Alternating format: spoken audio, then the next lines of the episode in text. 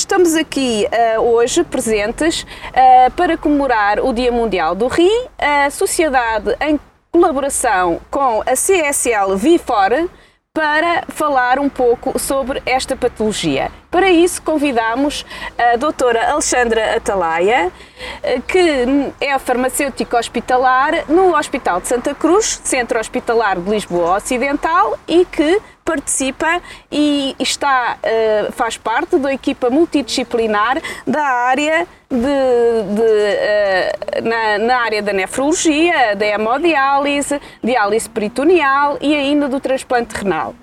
Queremos agradecer à doutora Alexandra Atalaia ter aceito este, uh, este desafio e, e vamos passar a fazer algumas perguntas. A primeira das quais é Quais os desafios para o farmacêutico na gestão do doente uh, com doença renal crónica? Boa tarde. Antes de mais, obrigada à CSL Vifor e à Sociedade pelo convite. É sempre com muito gosto que participo nestas iniciativas, ainda mais na comemoração do Dia do Rim. E sim, os nossos doentes renais crónicos são um grande desafio para os farmacêuticos hospitalares. Na sua grande maioria, os doentes renais crónicos são doentes idosos, com múltiplas comorbilidades, e por isso mesmo são doentes polimedicados e constituem por si só um grande desafio para nós. Aquilo que nós pretendemos enquanto farmacêuticos hospitalares é garantir uh, a melhor forma de, destes doentes aderirem à terapêutica. E para isso, aquilo que nós tentamos fazer é passar a melhor informação possível relativamente ao medicamento. Grande parte dos doentes aos quais nós dispensamos terapêutica em ambulatório são doentes renais crónicos um, são doentes polimedicados e o que, é que nós, o que é que nós fazemos? Primeiro, quisemos estreitar este relacionamento entre farmacêutico e doente centrar a nossa atividade farmacêutica hospitalar no nosso doente. Então, criámos o farmacêutico de referência. A cada doente uh, que nós seguimos, quer em consulta, quer no ambulatório, nós atribuímos um farmacêutico de referência. É dado ao doente os contactos diretos, telefone e e-mail do seu farmacêutico, para que de uma forma muito fácil o doente nos consiga contactar com sempre dúvidas. Se tiver dúvidas, se tiver uma reação sim. alérgica a algum medicamento, sim, mesmo sim. que muitas vezes necessite contactar com o médico e o médico por vezes não, não consegue contactar, pode falar com o seu farmacêutico que por sua vez entra em contacto com o médico para o poder auxiliar. Para além disso, nós também criamos folhetos informativos, sempre que o doente inicia um fármaco que é novo para si ou que é novo no hospital, nós fazemos sempre um folheto informativo para com explicar. a indicação, precauções com a toma, a indicação e para além disso também, sempre que são fármacos novos, introduzimos esse fármaco em farmacovigilância ativa. No fundo o que nós pretendemos é detectar precocemente alguma reação adversa que possa advir da toma desse fármaco, que é novo, que nós não conhecemos, que o perfil de segurança não está bem estabelecido. Portanto, nós temos essa preocupação de garantir que o doente primeiro sabe para que serve o medicamento, como tomar, quais as precauções que a toma e se tiver alguma dúvida, de uma forma muito fácil, entrar em contacto com o seu farmacêutico. Muito bem. E qual é a importância da articulação do farmacêutico com as várias especialidades que gerem este doente? Portanto, como nós já sabemos, os doentes renais crónicos são doentes com muitas comorbilidades e, portanto, são seguidos em várias consultas, em várias especialidades. Uh, e o nosso objetivo enquanto farmacêuticos é efetuar a reconciliação da terapêutica. O que é que é isto? A reconciliação da terapêutica é tentar manter atualizada e o mais completa possível a lista da terapêutica do doente nas várias etapas de prestação de cuidados. Ou seja, no internamento, durante o internamento, na à data de alta, na data de alta, sim, exatamente. na consulta e, portanto, sempre que o doente entra sempre nestas... que é prestado um cuidado, Uh, o nosso grande objetivo é garantir que o doente tenha a lista atualizada da medicação, e porque isso vai facilitar a comunicação, vai evitar discrepâncias, ou seja, uh, alterações, falhas que não são intencionais, e portanto esse é o nosso grande objetivo, é manter esta equipa informada. E quando nós integramos a equipa multidisciplinar, com médicos, enfermeiros, no fim, na gestão uh, da nutricionistas, sim, nós estamos, no fundo, a centrar a nossa atividade no doente. Em 2017, Uh, iniciámos no Santa Cruz a consulta farmacêutica, começámos o transplante, foi um grande desafio, fomos muito bem recebidos por toda a unidade, quer pela parte dos médicos, quer pela parte dos enfermeiros, mas também pelos doentes.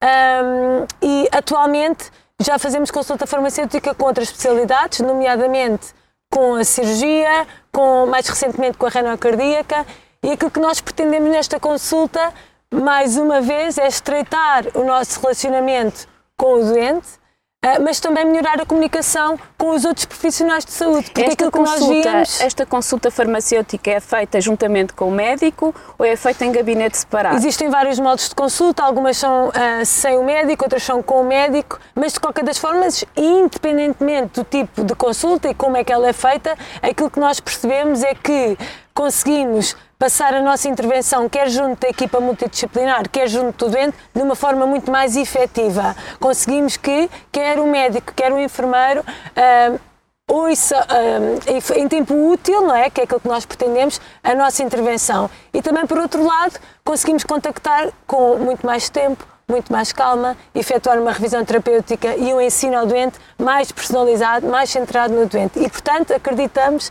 que quando integramos a equipa multidisciplinar, já o, faria, já o fazíamos no internamento, com a participação nas visitas, nas reuniões que fazemos multidisciplinares também com assistentes sociais, com os nutricionistas, com os médicos, já integrávamos a equipa no internamento, esta, quando a integramos agora na consulta, consideramos, obviamente e claramente, que foi uma mais-valia para nós, obviamente, porque crescemos muito. E o doente? Mas também Como é que o doente. o doente está a aceitar esta consulta farmacêutica?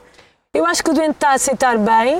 Uh, fica sempre muito satisfeito quando vai para casa com a lista da terapêutica atualizada, com o facto de contactar facilmente com a farmácia, com o ter uma farmacêutica de referência, uma cara conhecida, e isso é muito bom, porque aproxima, não é?